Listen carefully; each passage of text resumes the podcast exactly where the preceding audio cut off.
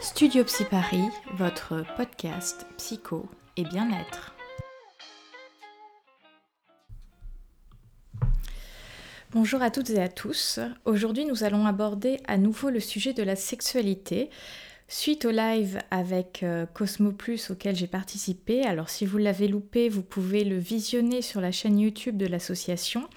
J'ai eu envie de reparler sexualité. En effet, dans le précédent podcast euh, sur ce thème, j'évoquais davantage la genèse de la sexualité et comment elle était influencée par à la fois la société, mais aussi notre vécu familial et notre rapport au féminin. Pourquoi partager une émission sur la sexualité? Parce que c'est un sujet tout d'abord extrêmement important, alors parfois certaines personnes s'en dégagent, la trouvent triviale, la relèguent en arrière-plan, etc. Mais n'est-ce pas un moyen de se protéger? Se protéger de cette idée que la sexualité est extrêmement importante et que cela nous fait peur. La sexualité est selon moi une force, une énergie qui nous anime, nous incarne et définit une partie de qui nous sommes, mais aussi un moyen de s'exprimer, par les mots et au-delà des mots. On nous fait croire à une sexualité libérée dans notre société, qui est pour moi une illusion, parce qu'au fond, notre rapport est toujours sous l'égide des tabous, de la culpabilité, du faire plaisir ou de répondre à la demande d'eux, etc. Si notre sexualité était aussi libérée et épanouie qu'elle le prétend, nous n'aurions pas besoin de sexe pour faire vendre, nous n'aurions pas besoin d'hypersexualiser tout et n'importe quoi, nous serions en train de la vivre et non de la mettre en scène pour un public entre guillemets.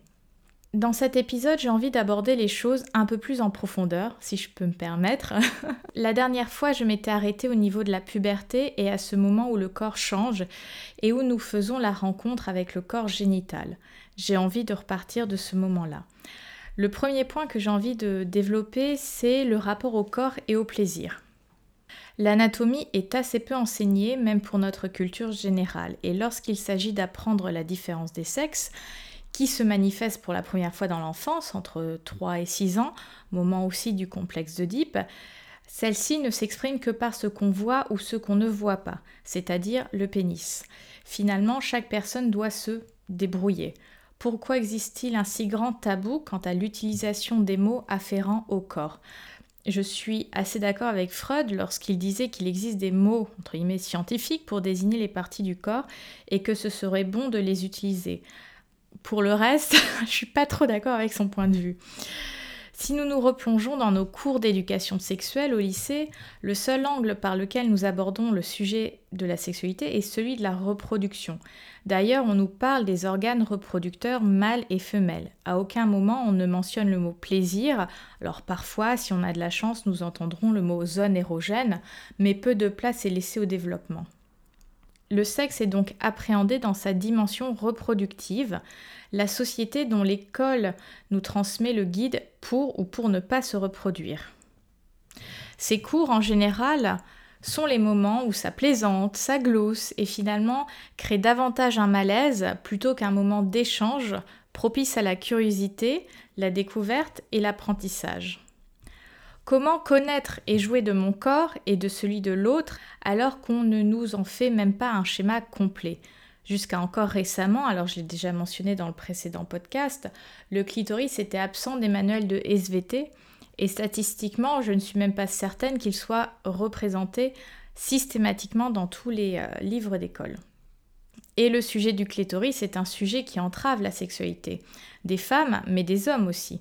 Avec Freud, dont l'idée s'est ancrée dans les strates profondes de notre société, il existerait des femmes clitoridiennes et des femmes vaginales. Avec cette idée derrière que les femmes qui ont atteint le stade génital ultime dans le développement psycho-affectif arriveront à jouir vaginalement. Les autres sont donc restés bloqués dans un stade plus archaïque de leur développement. En plus d'être basé sur des connaissances scientifiques incomplètes, cette pensée est ultra culpabilisante pour les femmes. En résumé, si vous ne pouvez pas jouir, cela est de votre faute. Vous n'êtes pas assez évolué, vous n'avez pas assez maturé pour, entre guillemets, profiter de ce que l'homme peut vous apporter. Il est urgent d'en finir avec cette idée. Les recherches scientifiques ont montré que nous étions uniquement des femmes clitoridiennes, car le clitoris est le seul organe de plaisir féminin.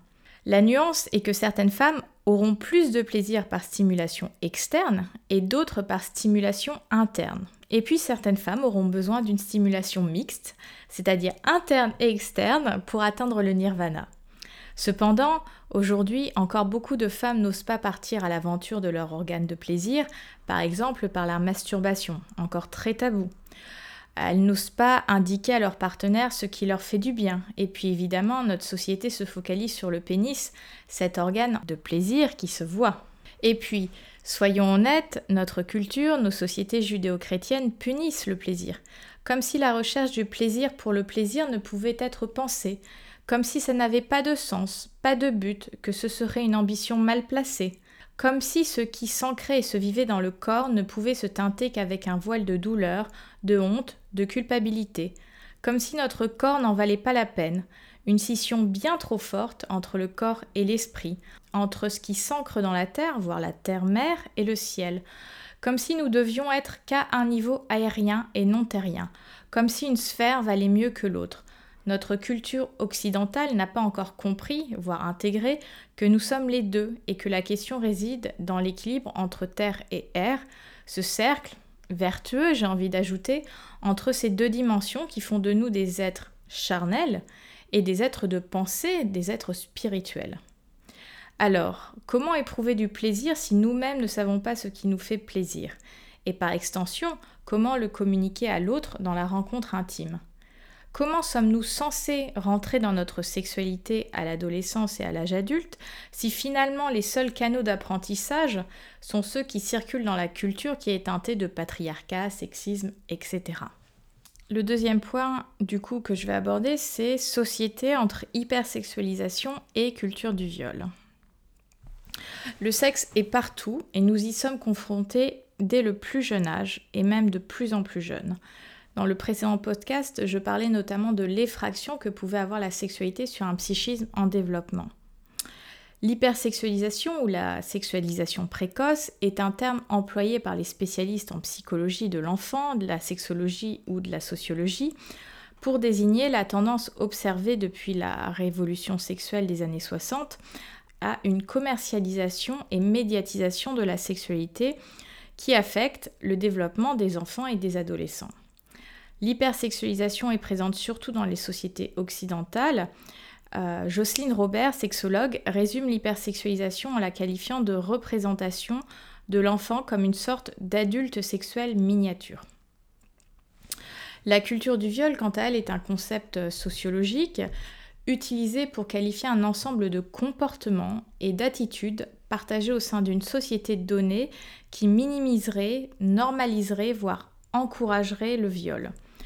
Pour y voir plus clair sur ces idées euh, d'hypersexualisation et de culture du viol, euh, j'ai envie de mentionner euh, une recherche. Donc, c'est une recherche qui s'appelle Consentante, hypersexualisation et violence sexuelle, réalisée par le CALAX de Rimouski. Donc, c'est le centre d'aide et de lutte contre les agressions à caractère sexuel et ça tient place au Québec. Euh, Pierrette Bouchard établit que la culture pornographique serait en quelque sorte le lien entre l'hypersexualisation de la société, la sexualisation précoce et les agressions sexuelles. Elle définit la culture pornographique comme un ensemble de croyances et de représentations de ce que sont la sexualité, les relations sexuelles, les hommes, les femmes, les rapports entre les sexes et le plaisir sexuel. Nous parlons alors d'une culture qui va bien au-delà de la production de la pornographie en tant que telle.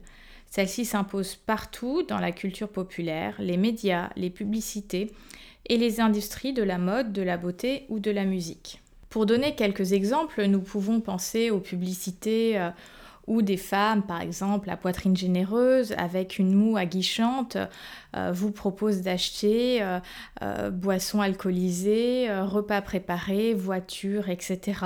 On peut aussi penser à des films où la femme refuse les avances d'un homme et où l'homme force quand même le rapport, le baiser, etc. Alors pour ne citer qu'un exemple qui fait couler pas mal d'encre depuis sa sortie sur Netflix, c'est le film 365 jours qui raconte l'histoire d'une femme kidnappée, séquestrée, victime de violences psychologiques et physiques répétées, où la femme est objectivée et aussi avec l'idée que nous pouvons acheter le consentement, voire l'amour d'une personne avec euh, des objets matériels. Et puis nous avons aussi cette petite idée qui se tapit derrière que si tu es beau, riche, charismatique, finalement le consentement est optionnel. Nous sommes typiquement dans une expression de ce qu'est la culture du viol et ce film est mis à disposition dans la catégorie romance de la plateforme. Et c'est là où il y a un conflit un décalage. Ce film peut exister, mais devrait être catégorisé davantage dans la section peut-être euh, thriller euh, psychologique. Parce que mettre l'étiquette romance sur une histoire pareille, c'est envoyer le message que ce type de comportement est potentiellement, voire est tout simplement romantique, normal, et même une expression d'amour alors que nous sommes dans du pathologique. Alors si vous souhaitez en savoir plus sur cette idée de la culture du viol véhiculée à travers le cinéma, je partagerai le lien d'une émission de France Culture sur la page Facebook de Studio Psy Paris. Au moment où j'enregistre ce podcast, je l'ai déjà partagé, donc n'hésitez pas à aller euh, écouter cette émission pour euh, tout complément d'information et de réflexion. En parallèle, ce qui est source d'inquiétude est que cette culture pornographique du viol ravive différents stéréotypes qui perpétuent l'inégalité des rapports sociaux et plus particulièrement les rapports hommes-femmes, évidemment. Cette culture entraîne sur son chemin la représentation de la domination globalement des hommes masculines dans les rapports aux femmes, ces rapports de pouvoir qui sont au cœur de notre société. Qui plus est, ces transferts de l'univers pornographique vers l'univers social renforcent l'inégalité des rapports de sexe, qui est le propre de notre société patriarcale depuis, j'ai envie de dire, toujours. Alors, Comment déconstruire une sexualité patriarcale et, j'ai envie de préciser, phallocentrée? Nos sociétés sont des mastodontes et les changer demande du temps, beaucoup de temps. Et elles ne pourront changer que si les personnes qui la composent changent et évoluent. C'est pourquoi, à mon sens, la question de l'éducation est primordiale. L'éducation d'abord de soi-même, puis des autres, chacune et chacun à son rythme. Alors cela peut passer par des lectures, des podcasts, des comptes euh, Instagram, Facebook, etc. Alors aujourd'hui, nous avons la chance d'avoir pléthore de personnes, d'associations engagées auxquelles nous pouvons avoir accès librement sur la toile. C'est apprendre à voir son corps différemment et à l'explorer. C'est interroger son désir, ses envies et ses limites. C'est être au clair avec soi-même et aussi avec les autres. Savoir comment exprimer ce que nous voulons et ce que nous ne voulons pas. Donc pour atteindre une sexualité plus épanouie et épanouissante, la communication tant avec soi qu'avec l'autre est un point essentiel. Alors si je devais vous citer quelques ouvrages et sources d'informations, je vous mentionnerai Femme désirée, femme désirante du docteur Daniel Flammenbaum, gynécologue et psychanalyste qui, à travers notamment des cas cliniques, partage comment une majorité de femmes souffrent sans le savoir de ne pas avoir la vie sexuelle qu'elles souhaitent. Un livre que, selon moi, toute femme et tout homme devraient lire pour vivre et incarner son sexe à travers un nouveau regard. Le Tao de l'art d'aimer de Jolan Chang, qui par ce livre nous montre une autre voie pour enrichir notre vie affective et sexuelle, donc ce livre euh, suit les enseignements taoïstes et il est particulièrement intéressant pour les hommes car plusieurs chapitres sont consacrés à la jouissance, l'éjaculation, la pénétration, etc. Et c'est une manière de penser vraiment diamétralement différente de nos sociétés occidentales qui euh, est vraiment, à titre personnel, je l'ai trouvé euh, passionnant et, et c'est vrai que le Tao, je m'y intéresse de plus en plus pour, euh, pour ces enseignements. Après, j'ai envie de vous parler de Vivre ses désirs vite de Sophie Cadalen et Bernadette Costa Prades. Alors, un livre plus orienté sur le concept de désir au sens psychanalytique du terme que de sexualité. Néanmoins, cette pulsion de vie est très importante à comprendre.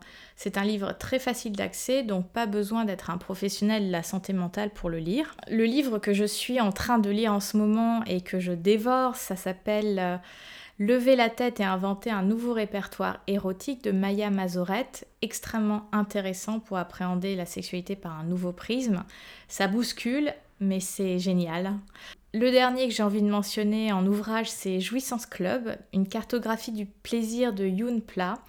un livre éducatif, j'ai envie de dire, qui devrait être obligatoire, une Bible à avoir chez soi, bienveillant, drôle et surtout proposant un nouveau regard sur le sexe sans passer par la case pénétration classique, donc sexe dit centré C'est un délice et je vous invite aussi à suivre son compte Instagram. Alors pour continuer sur Instagram, j'ai envie de vous mentionner, si vous ne les avez pas déjà découverts, les comptes suivants. Alors je m'emballe clito, club clitoris, t'as joui, tu bandes et orgasme et moi. Alors certains ont une vocation éducative, d'autres sensibilisent aux questions de consentement, euh, interrogent la masculinité, la féminité. Tous font la part belle au respect de soi et de l'autre, à la jouissance et à l'acceptation de soi. Finalement, tout ce qu'on n'apprend pas à l'école, mais qui devrait y être enseigné, entre autres à l'école et puis dans la société en général. En plus de ces ouvrages qui sont de la nourriture pour avancer sur un cheminement personnel, une réflexion, le pas qui me semble fondamental est de faire le pas d'oser. Oser faire des recherches, oser s'éduquer, oser partager, oser en parler et surtout oser expérimenter.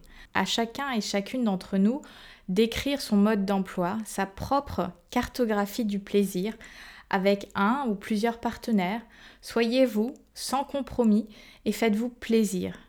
Prenez le temps de vous faire plaisir. Et vous, connaissez-vous ces contes, ces ouvrages? Avez-vous des infos qui vous ont percuté et que vous aimeriez partager? N'hésitez pas à poursuivre la conversation sur les réseaux sociaux de Studio Psy Paris. Je vous souhaite une excellente journée, prenez soin de vous et à bientôt